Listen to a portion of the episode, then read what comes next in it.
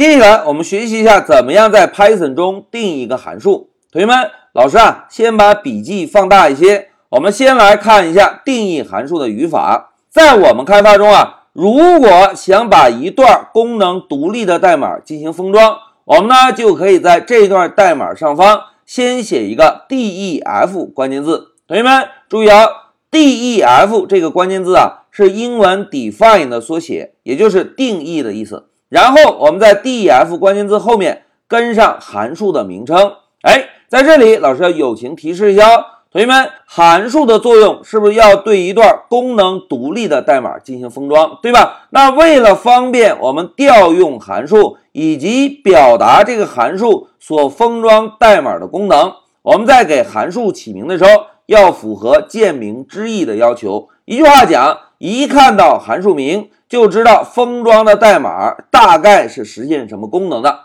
除此之外啊，函数名就是我们之前学习过的标识符。因此，在给函数名起名的时候，应该符合标识符的命名规则，也就是必须由字母下线和数字组成，并且呢，不能以数字开头，同时还要注意不能和关键字重名。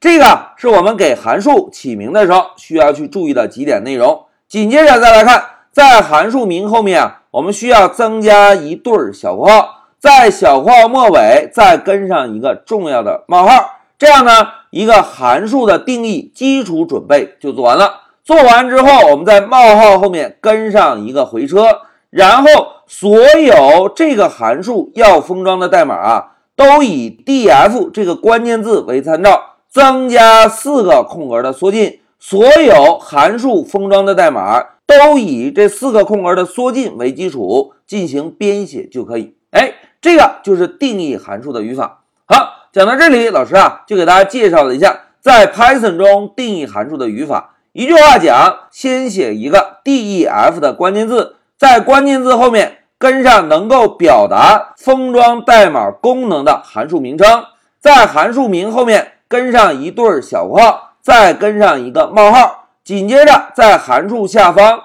跟上要封装的代码就可以。而所有函数封装的代码都应该以 def 为参照，增加四个空格的缩进。哎，这个就是函数定义的基础语法。好，讲到这里，老师先暂停一下视频。